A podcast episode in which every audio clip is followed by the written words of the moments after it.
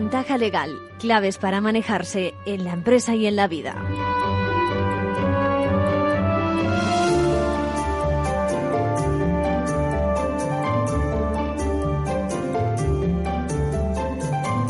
Bienvenidos, bienvenidos una vez más a Ventaja Legal, donde nos mueve el dar a conocer precisamente el mundo jurídico. Pioneros de la divulgación legal, lo sabemos, y persistimos con la ayuda de ustedes, ¿eh? de vosotros, que nos hacéis esas preguntas, os considero colaboradores. ¿eh?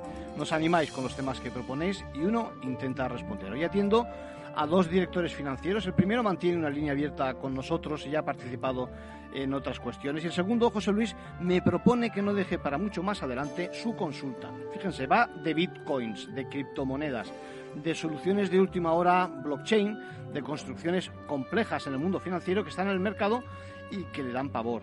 Cito textualmente. Bueno, me lo dice también porque quiere que nos sumemos a las recomendaciones del Banco de España y de este bueno, y de la CNMV, que han vuelto a hacerlas esta misma semana, eh, alertando de los riesgos de este tipo de productos. Luego lo vemos en el manual de crisis porque, bueno, se pregunta José Luis, ¿qué puede ocurrir cuando hay crisis largamente anunciadas? ¿no? Son situaciones de riesgo que acaban en escándalo, pero que no se da porque no lo avisamos con antelación. Y, además también se pregunta cómo puede ser la responsabilidad de cada uno de los eh, players, de los actores en este tipo de casos. También vamos a contar, como siempre, con las noticias de la abogacía de la mano de Luis Izquierdo y de Andrea Pardo, que nos traerán hoy bueno, los temas de, del País Vasco, eh, sentencias sobre hostelería, también despidos en este, con estado de alarma, etcétera, etcétera. Por otra parte, la habitual sección del Consejo responde a las inquietudes del sector de la restauración, aunque podría perfectamente extenderse a otros campos. Se hayan muy motivados por esa sentencia conocida ya sobre la cobertura de seguro durante la pandemia por pérdida de beneficios, cese de actividad. La pregunta que se hacen es, ¿qué significa esta resolución? ¿Cuándo se aplican las mismas condiciones? ¿Esa compensación pactada por el asegurador? Bueno, hay muchos mensajes contradictorios en la calle y me piden mi opinión María desde Madrid, Sonia desde Barcelona, Ginés en Sevilla a poco antes de entrar tenía más de, 15, 15 o 20 preguntas. Son muchos los preocupados por este tema. Bueno, nuestra segunda parte, entrevista, conversación, donde quiero que los valores jurídicos dialoguen con los valores éticos. Nos visita Sofía Hunda, investigadora especializada en el tema. Bueno, y escucharemos también el juego del cumplimiento normativo, el papel de la dirección cómo evaluar el nivel ético de la empresa. Si tenemos tiempo, daremos un repaso también a alguna sentencia relacionada con COVID-19. Lo mismo ese goteo de casos donde el juez tiene que autorizar la vacunación de mayores cuyos representantes no querían y atención, trabajador discriminado por la enfermedad, sin olvidar, por supuesto, la aplicación de la fórmula rebus sic stantibus en Mallorca con un establecimiento hotelero. Ahora sí, vamos ya con las noticias de la abogacía.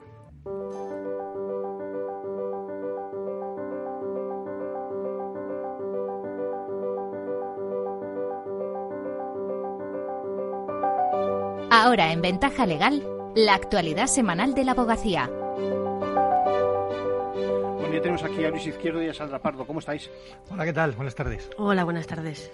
Saludos a todos. Hoy abordamos la trascendencia del auto dictado la semana pasada por el Tribunal Superior de Justicia del País Vasco ordenando la reapertura de la hostelería en los municipios que se encuentran en alerta roja por COVID.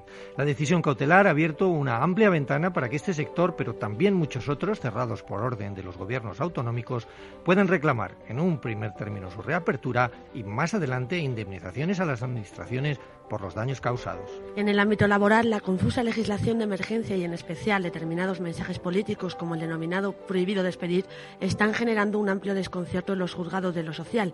Vamos a intentar arrojar algo de luz sobre cuándo y por qué se puede despedir en tiempos de COVID y de expedientes temporales de regulación de empleo. Y en la siempre necesaria materia de formación les contamos que el Consejo General de la Abogacía ha abierto hoy, o abrirá más bien mañana, el plazo para inscribirse en el primer curso sobre derechos de las personas con discapacidad. El curso va a capacitar a los abogados y abogadas que lo reciban para formar parte del futuro turno de oficio que se va a especializar precisamente en el derecho a las personas con discapacidad. Y les hablamos ya de forma muy breve de otras cosas que han sido noticia durante estos últimos días en el mundo de la abogacía. El Gobierno aprueba la Ley de Protección de Datos en investigaciones penales. Esta ley orgánica regula la protección de datos personales utilizados en las labores de prevención, detención, investigación o enjuiciamiento de infracciones penales. Las sanciones oscilarán entre los 6.000 y los 240.000 euros. La igualdad real en el seno de la empresa, próxima conferencia de los lunes organizada por la abogacía. Hoy, a partir de las cuatro y media, intervendrá como ponente Rosa Rodríguez Gutiérrez, abogada y socia de Roca Junyent. Puede seguirse online a través de abogacía.es. Eva Gil Rincón es la ganadora del premio de enero en el concurso de microrelatos de la abogacía española y la mutualidad. Su relato sobre el temporal que afectó al país entre el 6 y el 11 de enero, lección 1 Filomena, ha resultado el vencedor del mes de enero. Los próximos jueves y viernes se celebra en el Colegio de Barcelona el primer congreso sobre el principio de transparencia en la contratación predispuesta y su proyección como valor transversal en la sociedad. Bajo la dirección académica de Javier Orduña, en él se abordará la interpretación extensiva de la transparencia en todos y cada uno de los ámbitos de aplicación. Y les contamos también, el pasado viernes tomaron posesión como consejeros cinco nuevos decanos de otros tantos colegios de la abogacía española. Por Ávila lo hizo María Sonsoles Jiménez Herrero, por Cuenca Ismael Cardo Castillejo, por Manresa David Casella Roca, por Sabadell Eulalia Barros Navinés y por Tarragona Estela Martín Urbano. El auto que el Tribunal Superior de Justicia del País Vasco emitió el pasado martes, en el que establecía de forma cautelar la reapertura de los establecimientos hosteleros en los municipios que se encuentran en zona roja por alta incidencia de COVID, ha abierto una, una puerta a la esperanza para la restauración. En su respuesta al recurso presentado, el Tribunal Superior de Justicia Vasco considera que no se ha constatado que este sector sea el causante del aumento de la propagación del virus después de la Navidad y recuerda que tras la relajación de las medidas en fechas navideñas, los epidemiólogos atribuyen el 80% de los contagios a los encuentros familiares y entre amigos. El recurso se interpuso contra el cierre de la hostelería en municipios denominados en zona roja y no contra otras medidas relativas a horarios, aforos, uso de mascarilla, distancia o ventilación. Y en él se utilizaron los datos aportados por el despacho que llevó el caso Union Abogados, tomados desde la estadística oficial del Gobierno vasco. Lili Lerchundi, abogada de este despacho, explica que esta fue la clave para demostrar que cuando los establecimientos de restauración estuvieron abiertos no se incrementaban los contagios. Para acreditar la desproporción de la medida en relación con la finalidad que se se aportaron gráficos realizados a partir de los datos del propio gobierno vasco que demuestran que la apertura de la hostelería con las medidas que no han sido recurridas no supusieron un incremento de contagios, sino que la incidencia acumulada bajó durante los primeros 15 días desde la adopción de estas medidas con la reapertura de la hostelería. Tras esta decisión, se espera que muchas comunidades autónomas sigan la estela de la hostelería vasca y hagan lo mismo ante sus tribunales superiores de justicia. Por el momento están pendientes de decisión en Cataluña, Extremadura, Galicia, Baleares, Asturias y la Comunidad Valenciana, donde ya se han presentado estos recursos. En Andalucía y Asturias, varias asociaciones ya han anunciado de seguir el mismo camino. Sin embargo, otras iniciativas similares anteriores no han tenido éxito y se han desestimado, como ha sucedido en Aragón, Cantabria o Navarra. Y tras la petición de apertura de los negocios, el siguiente paso que se plantea es el de las demandas por daños y perjuicios causados por los cierres. Son varias las demandas colectivas que se están preparando contra el Gobierno y contra algunas comunidades autónomas. En el caso de reclamaciones de indemnizaciones, Vanessa Fernández, socia del despacho Hispacolex y directora del Departamento de Derecho Administrativo, da una de las principales claves. Deben ser objeto de indemnización los daños y perjuicios ocasionados a aquellas empresas que han sufrido un sacrificio especial frente al resto de los ciudadanos en aras del interés general o beneficio común. Sin embargo, no parece fácil demostrar que los cierres han perjudicado a ciertos negocios de manera concreta. De hecho, algunos sectores, como los centros comerciales, los hoteles, las agencias de viajes o las salas de cine y conciertos, prefieren esperar o negociar ayudas porque no ven excesivo recorrido a las demandas. Vanessa Fernández opina que para proceder, poder reclamar indemnizaciones con ciertas garantías, hay que tener en cuenta que una de las claves será poder acreditar el daño. Saltamos al terreno laboral. Una de las principales preguntas que están surgiendo en las últimas semanas es si pueden las empresas que se acogieron a un ERTE por causa del COVID despedir a un trabajador o, por el contrario, la normativa específica para estos casos lo impide. Empiezan a ser numerosas las sentencias que se inclinan indistintamente por cualquiera de las dos opciones, declarando nulo, improcedente o procedente el despido producido en una situación de ERTE por COVID, lo que acrecienta aún más la incertidumbre en este terreno. Y lo cierto es que la cláusula contenida en el artículo 2 del Real Decreto 9 2020 de 27 de marzo no ayuda precisamente a aclarar estas dudas. Según se establece en este artículo, ni la fuerza mayor ni las causas en que se amparan las medidas de suspensión de los contratos de trabajo pueden ser justificativas de la extinción del contrato ni del despido, lo que se ha empezado a conocer comúnmente como prohibido despedir mientras dure la situación que ha provocado el ERTE. Pero esto no es exactamente así. Lo cierto es que siguen en pie las habituales causas de despido, excepto cuando éste venga determinado por causas de fuerza mayor o por causas económicas, técnicas, organizativas o de producción. Es decir, que un trabajador puede ser despedido en plena pandemia por cualquier causa que no sea ninguna de las llamadas causas COVID. Por tanto, no es cierto que esté prohibido despedir, porque el despido puede originarse como consecuencia de cualquier causa recogida en nuestro ordenamiento legal. Sin embargo, la falta de claridad en la norma ha hecho que la interpretación de cuándo se trata de un despido válido y cuándo no no resulte tan fácil. El aludido Real Decreto plantea muchas dudas sobre cuándo un despido puede ser calificado de nulo, ya que en ninguna parte del texto se establece esa consecuencia, limitándose a declarar que no se podrá producir la extinción de la relación laboral. Para Yolanda Ramírez, letrada especializada en Derecho Laboral del despacho AXN Legal, la poca claridad de la norma no implica que un despido por causa COVID tenga que ser obligatoriamente considerado nulo. La ambigüedad de la norma implica que esta regulación excepcional no ha servido para distinguir las consecuencias de un despido COVID de un despido por otras causas. Por tanto, los despidos seguirán siendo calificados como procedentes, improcedentes o nulos con los mismos presupuestos y requisitos de la legislación pre-COVID.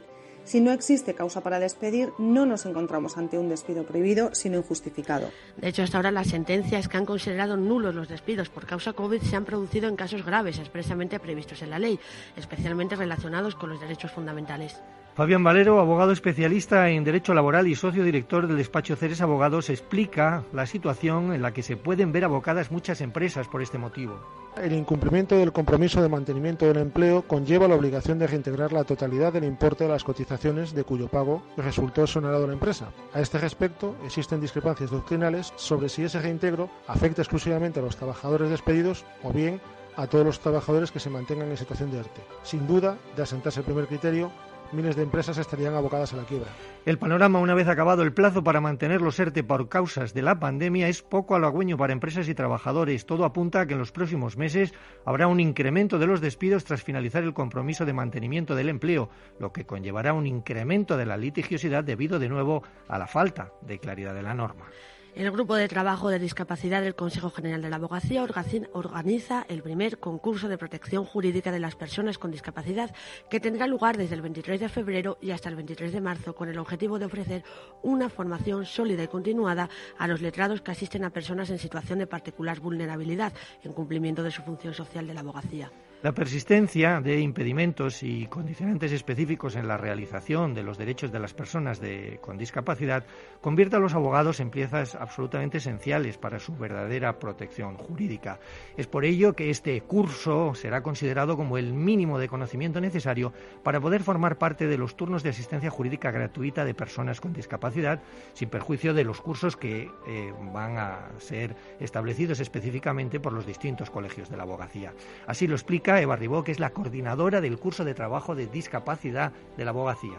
Los abogados y abogadas debemos especializarnos para ofrecer una defensa de calidad y para estar preparados para comprender las singularidades de las personas que se hallan en esta especial situación de vulnerabilidad y con más intensidad cuando ofrecemos nuestros servicios en el turno de oficio para obtener toda la confianza de las personas cuya defensa nos ha sido asignada. El curso está basado en nueve sesiones que se desarrollarán en horario de tarde, los martes y los jueves, a lo largo de cuatro semanas y será completamente accesible para personas con discapacidad auditiva. En diferentes sesiones se plantearán temas de gran interés y trascendencia en esta materia y se impartirán tres talleres con profesionales en otras disciplinas que nos plantearán aspectos tangenciales de gran importancia sobre la materia. El plazo de inscripción en la formación se abrirá mañana y las plazas son limitadas. Programa de inscripciones en abogacía.es barra formación. Y terminamos con el abogado de la semana. ¿Quién es Andrea y por qué? Se trata de Carlos Said, que recientemente ha sido elegido nuevo presidente de NACTID, la asociación que aúna a los profesionales de la abogacía digital. La transformación digital ayudará a la abogacía a ser mejor y más eficaz. Tras un parón en su actividad, esta asociación retoma su trabajo en un momento en el que los abogados digitales deben tener más presencia que nunca y en el que NATIC puede contribuir a la formación de expertos. Y en cuanto al papel de la asociación, considera fundamental que tanto los juristas jóvenes como los que ya no lo son tanto tengan un lugar de referencia para la especialidad de Derecho Digital. Y con esto terminamos. Muchas gracias, Andrea, y saludos a todos. Gracias, Luis. Gracias, Andrea.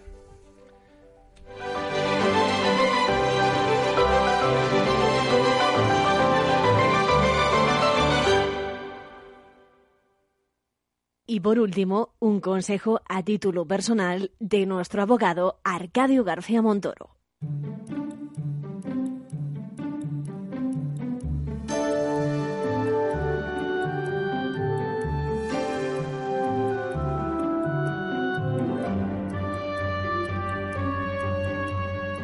Bueno, esta vez el escenario de crisis yo diría que más que lo dibuja, igual lo prevé ¿eh? Eh, un director financiero. Bueno, lleva 23 años eh, en el puesto, amplia experiencia, experiencia por tanto, pero hay algo más que le ronda y quiere explorar, dice textualmente, de momento pidiendo nuestra, nuestra impresión. ¿no? El asunto es, precisamente lo adelantaba antes, la inversión en criptomonedas. Bueno, está suscrito una revista, comenta del Estado, imagino que es algún comunicado del Banco de España o algo parecido. Bueno, alguna institución de, estilo financiero y pide un comentario en tono de escenario de conflicto, ¿eh? de problema. Bueno, primero, gracias, José Luis. De verdad, quiero confirmarte, es decir, lo que hemos dicho en multitud de, multitud de ocasiones, es decir, que en esta materia no hay ni regulación que valga, ni siquiera todavía tenemos ese prometido reglamento europeo MICA, por lo tanto no está en vigor. Bueno, la, evolución del mundo criptomonedas es tal y como apuntan Banco de España y CNMV. Dicen textualmente, existe productos derivados apalancados vinculados a criptomonedas que permiten invertir indirectamente en estos y evidentemente que cuentan con una complejidad y la posibilidad de sufrir, ojo, pérdidas superiores a la inversión inicial. Repito, ojo con esto último. Bueno, en efecto, José Luis, no estás equivocado en el sentido de que mientras las cosas ruedan bien no hay problema, pero no siempre va a ser así. Entonces vendrán las quejas. Bueno, me estoy acordando ahora de los productos de multidivisas. Bueno, hicimos algo similar antes de que viniera lo que, lo que después vino, ¿no? Las reclamaciones. Esas acciones legales en todas partes. Eh, por lo tanto, lo que hay que tener en cuenta es varias cosas. Por ejemplo, que los precios de las criptomonedas se forman en ausencia de mecanismos eficaces que impidan su manipulación eh, evidentemente, está claro que hay un riesgo añadido, como es el hecho de que los distintos actores implicados en la emisión, en la custodia, en la, perdón, en la comercialización de criptoactivos no se encuentran localizados también en España en muchas ocasiones y ya sabemos que son productos que exigen gran conocimiento y experiencia, algo que no rebajan ni por casualidad el tanto de riesgo asumido por quienes los suscriben. Por tanto, estoy de acuerdo contigo, eh, esto lo decimos desde el momento en que no hay problemas graves, son palabras desde la calma, no hay una situación crítica, pero cuando esto ocurra las posibilidades de reacción son muy, muy limitadas. Y veremos en qué queda la responsabilidad de todos y cada uno de esos eh, actores invitados en este escenario que ya empieza, por cierto, a acumular años. ¿eh? Bueno, para acabar, confirmarte eh, que no se reconoce la criptomoneda como un medio de pago generalizado y a partir de, uno, de aquí, bueno, cada uno verá cómo se maneja con el producto. Son muchos. ¿eh? Adrede, a lo largo de este comentario he mezclado diferentes de ellos. bueno, ya se sabe que hay que animar a cualquiera que bueno, sea consciente del riesgo que se asume con tales productos tanto atractivos como peligrosos.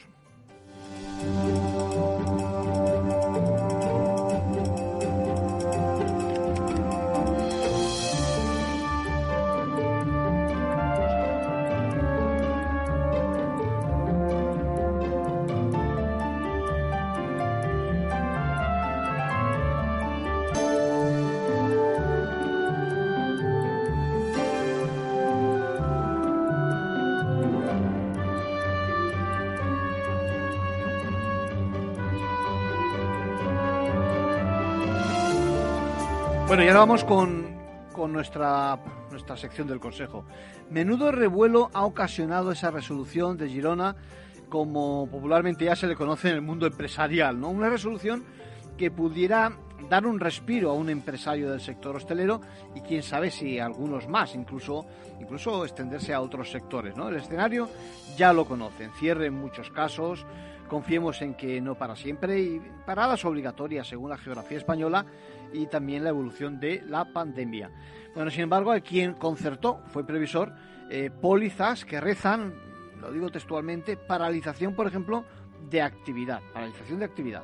De manera que hay que estudiar si merecen la correspondiente compensación al producirse un riesgo como es este, la pandemia. Bueno, esto es lo que ha hecho la justicia. Ha evaluado y aquí hay que hacer un alto. Es decir, no existe una cláusula única en el mercado. Incluso con el mismo títulos, si me lo permiten. Es decir, podemos encontrar multitud de contenidos diferentes. Esto yo creo que hay que tenerlo bien claro. Que nadie diga, a mí me lo rezan así, me lo llaman así directamente tengo ese derecho. Hay que estudiarlo, ¿eh? hay que estudiarlo.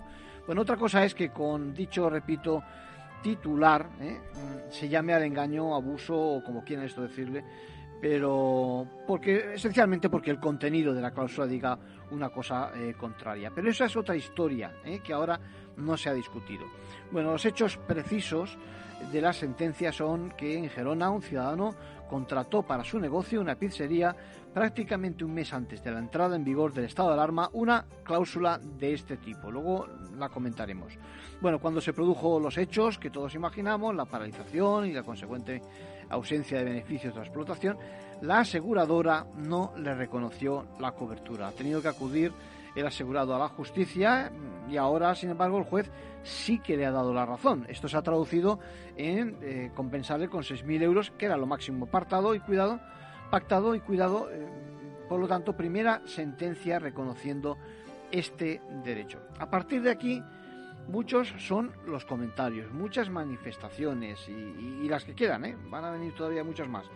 Para aclarar el tema, a mí me gustaría que repasásemos lo dicho por el juez. Fíjense, en primer lugar dice, hay que decir que se ciñe a los hechos que aquí eh, se cuenta, es decir, la paralización y ojo, esta precisa redacción del clausulado del contrato. ¿eh? Esta precisa, no sirve para cualquier cláusula, evidentemente. Luego, repito, la leeremos.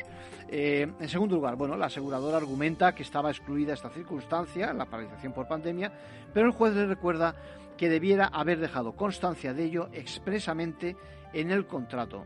Y la verdad es que no lo hizo. Bueno, solo así entraría en juego la exclusión. Y todo ello porque es esta la única forma en que el asegurado podría haber tenido ocasión especialmente, expresamente, concretamente, de aceptar dicha exclusión que se alega. En tercer lugar, diríamos, bueno, lo decimos más adelante, vamos a seguir a hacer un pequeño descanso y nos incorporamos en unos minutitos.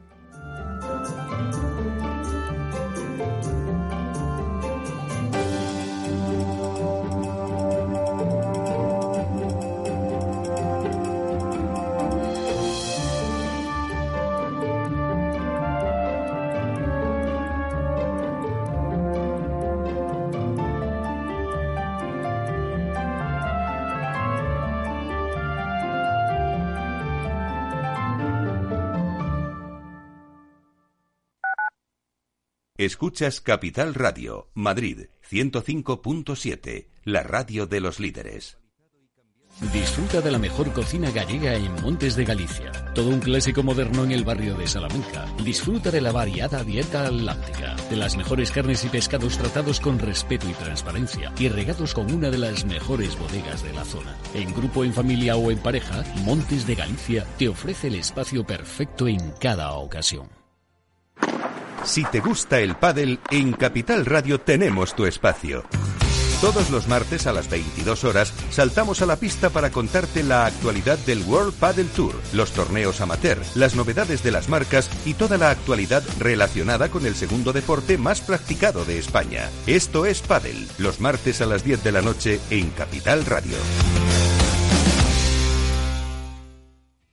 En el restaurante Gaztelubides somos rigurosos con la selección del producto para crear recetas imaginativas que acompañamos de una bodega generosa y brillante y de nuestra magnífica terraza durante todo el año.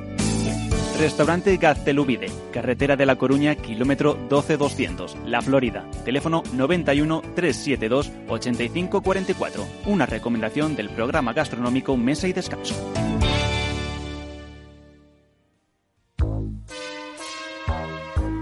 Bueno, la siguiente consulta nos llega desde Bulgaria, desde Sofía, la capital. Julen, buenos días. Muy buenos días, eh, señor Vicente y señor Durante. ¿Sigue usted Capital Radio en Bulgaria? Sí, hombre, lo cojo por internet. ¡Arriba! ¿Eh? Son 80 días son. Capital Radio traspasa fronteras. Para dar la vuelta al mundo. Capital Radio sí es lo mejor, ¿eh? Ven con nosotros,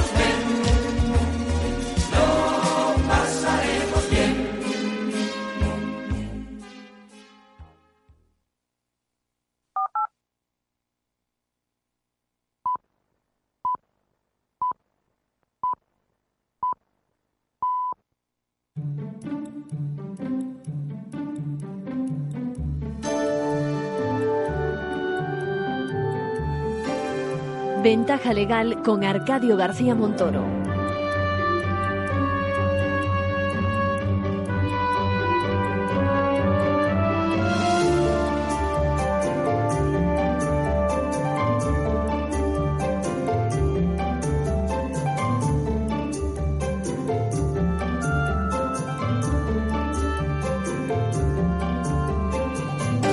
Decía que teníamos más argumentos en el caso de la pandemia y en el caso de la sentencia de, Girona.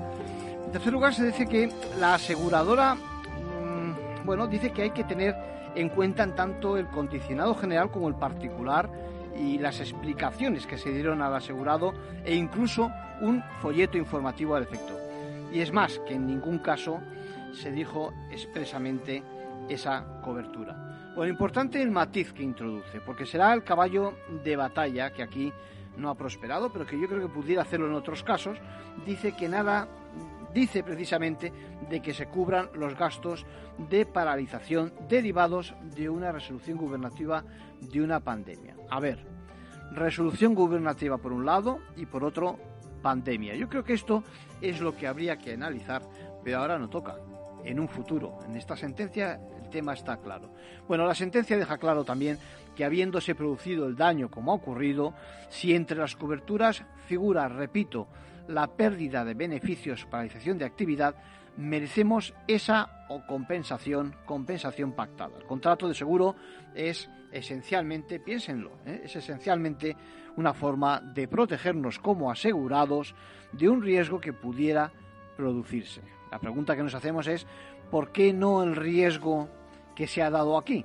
Bueno, pues habrá que ver las cláusulas lesivas para el asegurado, las cláusulas limitativas y las que delimitan el riesgo. Empecemos por las por las últimas, por las delimitadoras. Bueno, en este caso se le pide esencialmente que sean aceptadas genéricamente, es decir, que la sociedad de alguna forma eh, las admita, las entienda, eh, que se destaquen expresamente y además que el asegurado las firme también de forma expresa, ¿eh?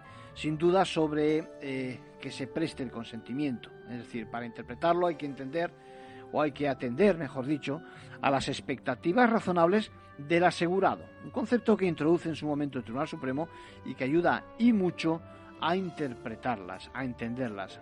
Repito, las expectativas razonables del asegurado cuando la suscribe. Luego están las cláusulas lesivas, ¿eh? se tiene por inválidas, es decir, lo dice bien claro la sentencia, si redujeran esas cláusulas considerablemente y de manera desproporcionada el derecho del asegurado, vaciándolo de contenido, bueno, pues eh, de forma que sea prácticamente imposible acceder a la cobertura del siniestro, estaríamos ante ese tipo de cláusulas, repito, lesivas. ¿Por qué? Porque hacen ineficaz el negocio en este caso el contrato. Y por último hablamos de cláusulas limitativas, es decir, aquí parece que no decían expresamente pandemia o similar. Las cláusulas limitativas hay que estudiarlas, cada uno las suyas, las que tengan en su contrato. Puede que exista, eh, me consta que existen muchos casos, pero el que en esta, en esta, en esta póliza suscrita no aparecen. Por lo tanto, nada que decir sobre el tema. Bueno, ¿y qué dice el texto literal? Fíjense, les voy a leer el texto literal de la sentencia. Lo tengo aquí. Bueno, de la sentencia no, perdón, de la, de la, de la póliza.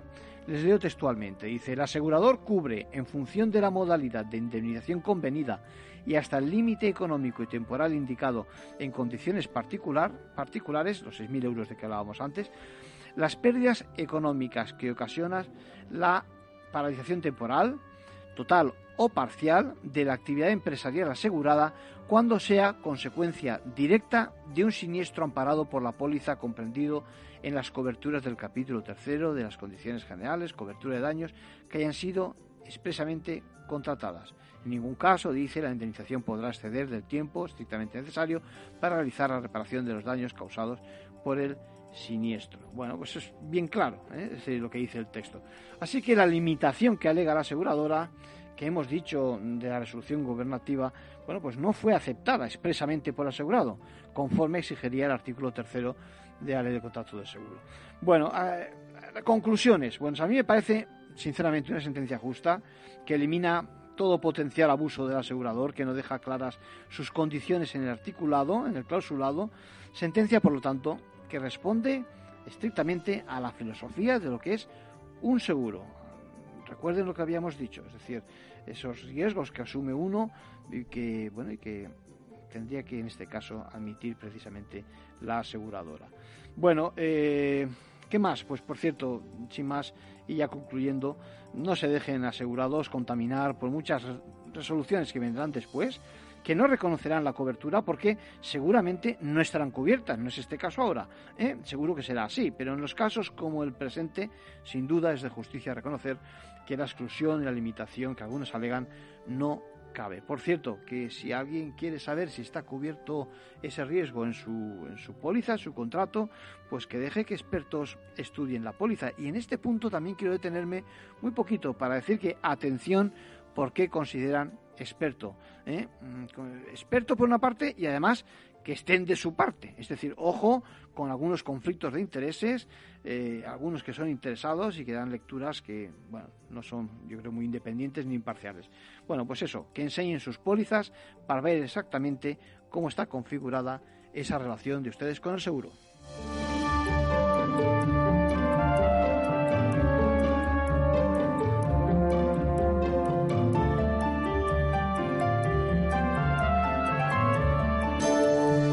La entrevista, escuchar, es compartir conocimiento.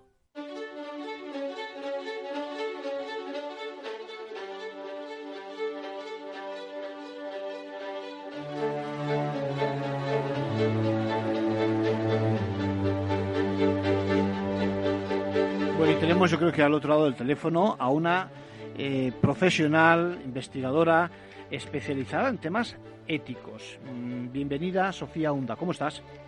Hola, ¿qué tal? Buenos días, Arcadio. Muchísimas gracias por la invitación. Bueno, eh, Sofía, yo quería que hablásemos hoy sobre aspectos éticos porque parece que la ley a veces se queda corta. Y tú eres una investigadora que tiene bien claro eh, dónde está la ética en el mundo de los negocios. Eh, cuéntanos un poco tus preocupaciones en ese sentido.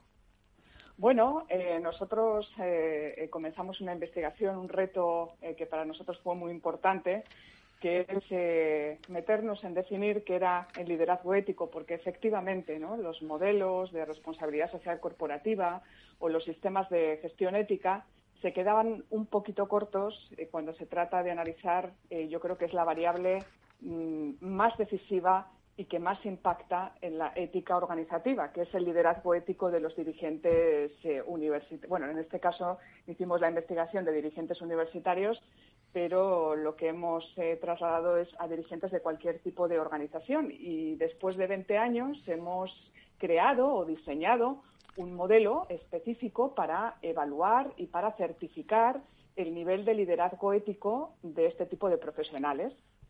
Déjame que te pregunte, 20 años, por lo tanto, yo creo que está más que contrastada vuestra experiencia y vuestra labor.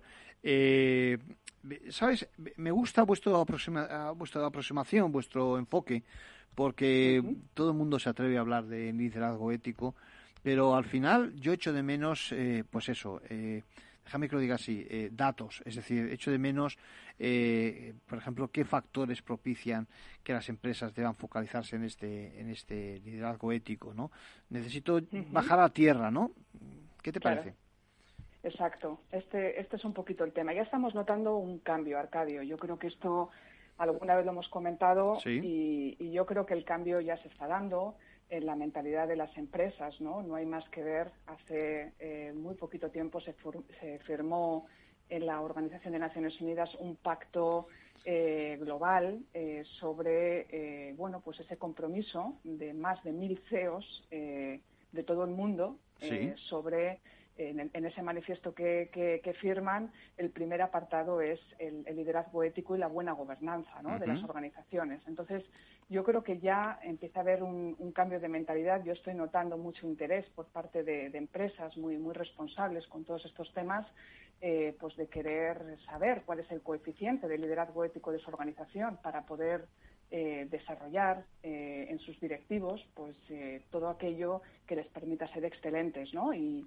ya están viendo. Ahora, actualmente se acaba de publicar el, el informe, el barómetro de confianza eh, de Edelman, de Richard Edelman, y bueno, pues los datos que, nos arroja son bastante negativos en ese sentido, ¿no? La, sociedad necesita líderes éticos, la sociedad necesita eh, confianza y, lógicamente pues ahí el papel empresarial es, es fundamental, Arcadio. Sí, fíjate, yo siempre he pensado, a ver qué opinas tú, que las leyes ya tienen su, eh, su componente ético, es decir, las leyes en la medida en que son, digamos, resultado de un pacto social y que bueno, es eh, fruto de lo que hace nuestro legislador, al que hemos votado, votado todos, eh, responde a, a unos criterios éticos.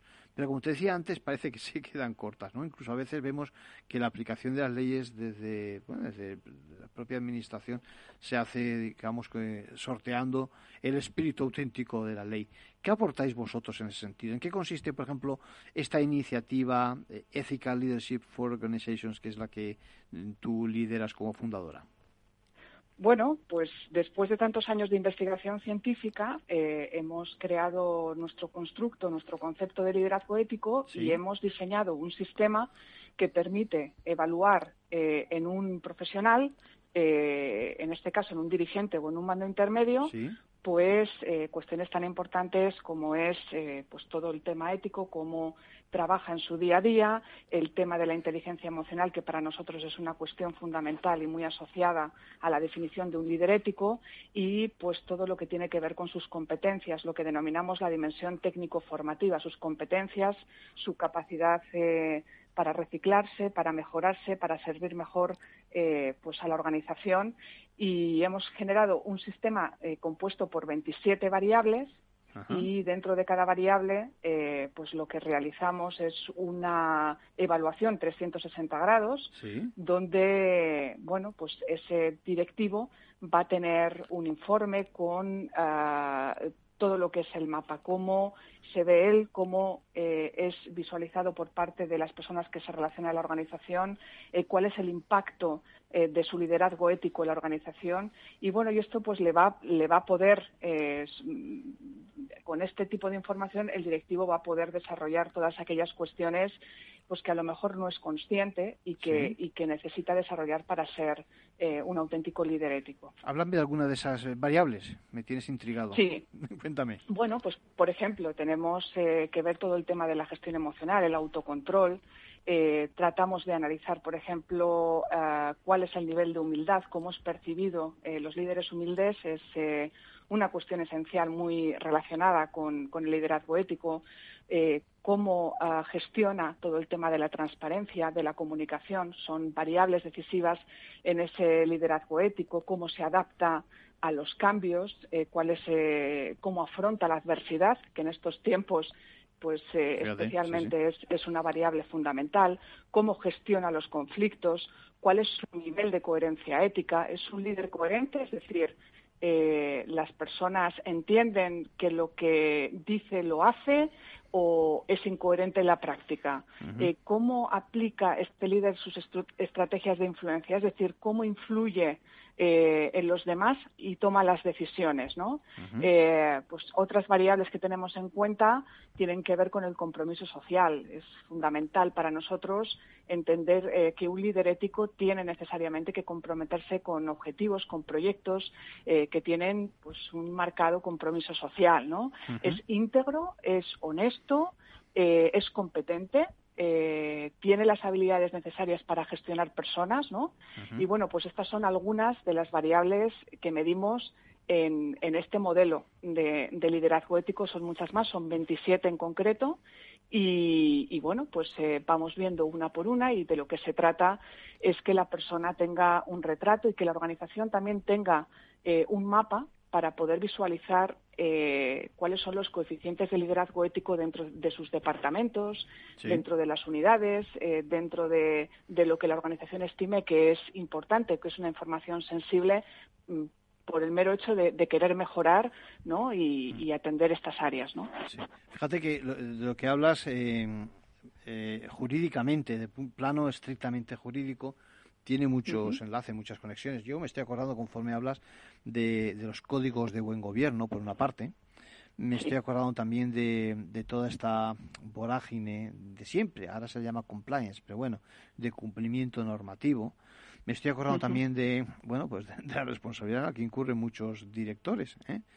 Al final, eh, por ejemplo, algunos conceptos que has manejado son fundamentales y además, sobre todo en estas últimas, no sé si crisis o escándalos que, en el mundo financiero básico, ¿no? Por ejemplo, la transparencia, es decir, la comunicación. Es decir, ahora mismo, si has escuchado eh, el programa, estábamos hablando precisamente de un tema en materia de seguros, es decir, la falta de transparencia, la, manipulación a veces que se hace de, la información, incluso de información, déjame que lo diga así, objetiva, está en una sentencia. Es decir, sin embargo, se hacen interpretaciones algo más que interesadas. Y cuando digo algo más interesadas, no estoy diciendo que, digamos, que, los letrados y en, el foro que fuera, pues tengamos que arrimar el asco a, nuestro, a nuestra sardina, ¿no? Porque para eso, para eso somos eh, letrados de parte, ¿no? Pero, pero, pero tantas veces no, no, se, no se remata la jugada y no se explica que estamos haciendo esa interpretación interesada y, y por lo tanto se, se llama a la confusión, ¿no te parece? Claro, nosotros siempre decimos en, en Elo Institute que al final, eh, la ética organizativa es la suma de las éticas de las personas que componen una organización y, por lo tanto, pues eh, hay que ir hasta ese nivel de análisis, ¿no? Eh, están muy bien todos los mecanismos de regulación ética interna, como puede ser el código ético, por supuesto que sí, ¿no? Es, fundamental e incluso, pues, las políticas de responsabilidad social corporativo es algo fundamental. Pero ah, si uno quiere ser eficiente y nosotros entendemos y esta es la idea, lo que que queremos aportar eh, con esta idea de, organización es eh, ir al, al kit de la cuestión, que es el carácter ético de las personas que, componen una organización, poder tomar decisiones y poder sobre todo desarrollar a aquellas personas que son íntegras, que son competentes, que son emocionalmente inteligentes y que por lo tanto van a conducir al éxito a la organización, van a llevarlas a tener una mejor reputación y a tener unos mejores resultados. ¿no? Eh, ya hay eh, muchas investigaciones científicas eh, relacionadas con el liderazgo ético y los resultados organizacionales y los resultados son mucho más positivos poniendo personas que hagan sostenible la organización y que hagan realidad ese propósito. ¿no? Entonces, pues ese es un poco nuestro valor añadido, nuestra idea de de, empresa y, por lo que estamos apostando. Es algo muy novedoso que yo entiendo que, que a algunas eh, empresas pues les dé un poquito de miedo, pero no les debe de dar miedo. Es, es, es, una evaluación que yo creo que denota madurez, madurez organizativa, ¿no? Cuando alguien quiere conocer este tipo de datos y sobre todo los directivos que se animan ¿no? a, pasar por esta evaluación, que al final eh, pues nosotros ponemos en el Institute, ¿no? Atrévete a mirarte, ¿no? hay, que, hay que atreverse, hay que ser valientes y saber eh, pues cómo estamos en todos estos indicadores, ¿no? Que, que, definen nuestro liderazgo empresarial. Eh, bueno, pues hay que atreverse a ir hasta ese nivel de análisis que son las personas, que lo son todo, el valor más importante que mm. tiene cualquier organización. Está claro que cuando se habla de organizaciones, la gente muchas veces se cree que es un ente así abstracto y al final por experiencia siempre te encuentras a, a, uno o a un par y al de la guitarra, déjame que lo diga así, es decir, alguien con cara y ojos que ha tomado esa decisión y, por lo tanto somos, somos personas más que no sé qué entes extraños. Eh, déjame que te pregunte, eh, ¿cómo se puede realmente evaluar de una forma eso, fiable, eh, ese, ese liderazgo ético del profesional? ¿Cómo, cómo lo hacéis? Bueno, nosotros aplicamos lo que llamamos en, investigación científica una metodología mixta, es decir, nosotros eh, hemos diseñado una herramienta validada científicamente, que es el CLEOR, es el cuestionario de liderazgo ético, y con ese cuestionario eh, hacemos una evaluación de 360 grados para ver cómo se percibe el propio dirigente, cómo éste es percibido eh, por parte de su equipo, de sus pares o de eh, su superior, y hacemos un análisis un poco viendo la coherencia eh, y el retrato en esas 27 variables que te comentaba, que definen el constructo del liderazgo ético, vemos un poquito cuál es la puntuación, cuál es el coeficiente. Todas las variables tienen un resultado y pues en función pues del porcentaje que que, emerge, eh, sale un coeficiente de liderazgo ético u otro, ¿no? Y vamos viendo eh, también a través de entrevistas en profundidad para coger valor, eh, para coger información de valor de personas que son clave en la organización, pues, pues, pues cómo es visto esta persona, qué cuestiones desarrolla, cómo impacta su liderazgo dentro de, de la organización y vamos estableciendo tres evaluadores, somos tres evaluadores externos objetivos y muy, muy senior. Somos un equipo muy senior todos los que colaboramos en el Institute. Pues aportamos esa objetividad. Vamos haciendo la evaluación tres personas diferentes para aportar y para garantizar eh, objetividad en, todas y cada una de las conclusiones que vamos extrayendo de esa, mini investigación con cada directivo. ¿sí? Al final, al final los beneficios son para todos. Estoy pensando, eh, entre comillas, lejos de la empresa en, en la sociedad, ¿no? muchos hablan de compromiso social y demás, luego en la práctica es una mera declaración y no más. Eh, y luego también eh, para los para los accionistas, porque yo creo que los accionistas son eh, también personas que muchas veces están olvidadas, ¿no? Cuando cuando en otros casos, estoy pensando, yo que sé, en, casos conocidos en Estados Unidos, al final son los accionistas los que están reclamando contra la propia dirección, pues eso, por, por el camino por el que les ha llevado a determinadas situaciones, ¿no te parece? Completamente. Y de hecho es algo que está despertando muchísimo interés precisamente en este grupo de, de, interés dentro de las organizaciones, ¿no? El, grupo de los accionistas, ¿no? Mm. Cada vez piden más garantías eh, y quieren y quieren la garantía eh, de que al menos se controla y se evalúa de forma sistemática y con un fin, con el único propósito pues de evitar precisamente crisis reputacionales, eh, problemas a, largo plazo eh, que, pongan en, riesgo la supervivencia de las empresas. Este es un servicio que damos y que sí ha despertado muchísimo interés precisamente en, los accionistas Arcadio, así que quedas en la diana ¿no? con, esa, con esa conclusión. Sí, porque además fíjate que eh, cada vez más la gente no invierte solo buscando un beneficio económico es decir, que el rendimiento que buscas es precisamente, eh, pues eso, de otro tipo, es decir, yo qué sé, o medioambiental, o yo qué sé, buscando diversidad, buscando, bueno, los valores que, que imperan en estos momentos, ¿no? Por lo tanto, yo creo que al accionista hay que darle también ese tipo de herramientas para poder de alguna forma evaluar. ¿Tienes datos? ¿Tienes, tienes información de estudios que hayáis hecho y demás?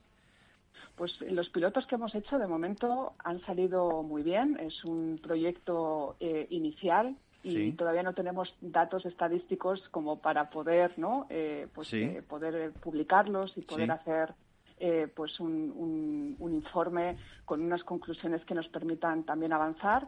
Eh, el modelo lo estamos testando, es eh, válido para medirlo y, de momento pues está, está saliendo muy bien. Los directivos que han pasado por, por, por, esta evaluación tan intensiva, pues luego nos han agradecido en el sentido de que tenían puntos ciegos que no veían, ¿no? Y, y, les y, y, les ha permitido pues tener más conciencia de aquellas áreas de mejora, aquellas cuestiones que, son vitales y cruciales para su propio desarrollo profesional, ¿no? Y luego ahora estamos, eh, ahora estamos con proyectos con organizaciones para evaluar el coeficiente de liderazgo ético organizacional y ver cómo eh, implementar estrategias y, implementar medidas para eh, desarrollarlo dentro de las organizaciones. Estamos ahora mismo empezando, imagino que haciendo correcciones y, apuntando a donde se quiera en cada caso, ¿no? Eh, Sofía Hunda, encantado de tenerte por Capital Radio, por Ventaja Legal. Seguiremos en contacto conforme eh, evolucionéis con vuestras investigaciones. Eh, de momento ya sabéis, oyentes, los que queráis seguir todo ese tema de la Ethical Leadership for Organizations, decir, las, iniciativas de, de, pues eso, de de, experiencias éticas dentro de la empresa para difundirlas y demás, podéis contactar con, con Sofía. Muchas gracias por tu colaboración, Gracias, Arcadio. Un abrazo. fuerte. Hasta luego.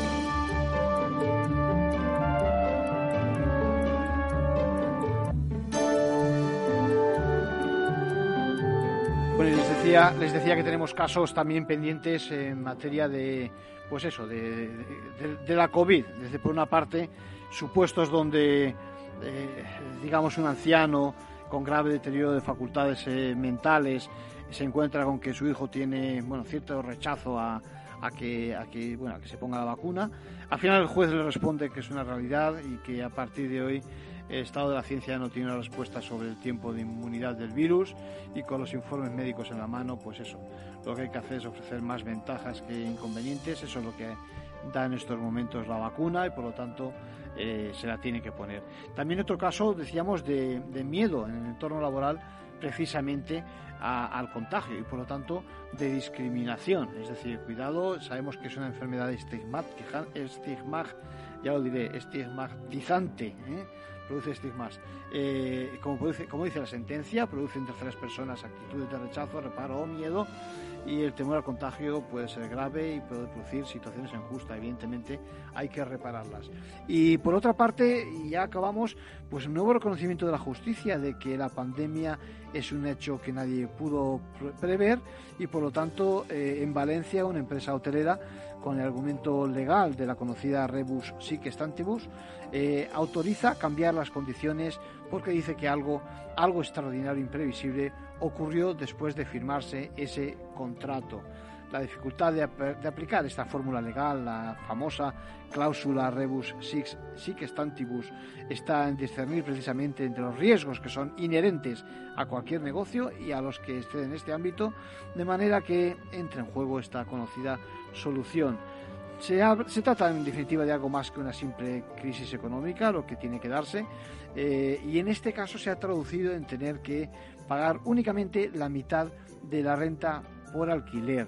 Se trata de un hotel situado en Baleares, en Mallorca, y la audiencia reconoce que se trata de algo distinto de que, digámoslo así, no le salgan las cuentas al empresario. Por lo tanto, se le concede un aplazamiento y por el momento esa medida cautelar, que va a durar mucho, va a durar desde junio de 2020 hasta que se dicte la sentencia, pero supone esencialmente que, bueno, un respiro diría yo también para esos establecimientos que no pueden abrir a fecha de hoy. Se trata también de otra primera vez, también hablábamos hace un momentito de la caso, del caso de la audiencia de, perdón, de la, de la sentencia de Girona y me temo que están por venir muchas, muchas resoluciones en este sentido. Por lo tanto, mucho empresario se plantea cuál es el paso siguiente. Quizás se pueden dar por concluidos los contratos cuando vencen y quizás también haya que renegociar esas nuevas condiciones partiendo de la nueva realidad económica. Bueno, esto es todo por hoy. Eh, les invito a que nos sigan el próximo lunes aquí en Capital Radio en Ventaja Legal.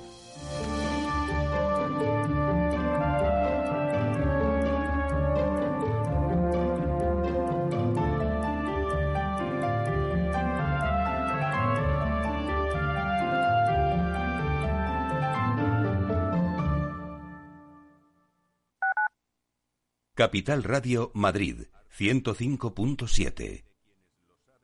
Gráficas Naciones. Más de 50 años de experiencia en el sector de las artes gráficas. Apostamos por la última tecnología tanto en impresión offset como en digital y gran formato. Realizamos todo tipo de impresión. Tarjetas de visita, folletos, libros, vinilos, decoración y montaje de stands. Más información en el 91 629 2145 o en gráficasnaciones.es. ¿Harto de tertulias políticas y de quienes lo saben todo? Sube un peldaño intelectual en tu vida y sintoniza la gran tertulia de la economía. Un debate pragmático y sin afinidades que revela las grandes transformaciones de nuestros días, con figuras de gran talla económica como Pedro Esbart, Ramón Tamames, Francisco Navarro, César Arranz, Hermenegildo Altozano, Isabel Aguilera, Manuel Moreu, Juan José Rubio y Fernando Zunzunegui, entre otros. La gran tertulia de la economía, cada mañana a las 8 y 20 en Capital, La Bolsa y la Vida, con Luis Vicente Muñoz.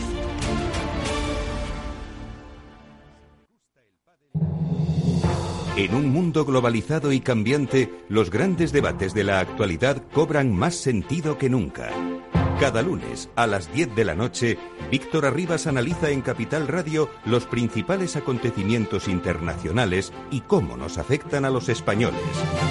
Atalayar, las claves del mundo en tus manos, en Capital Radio.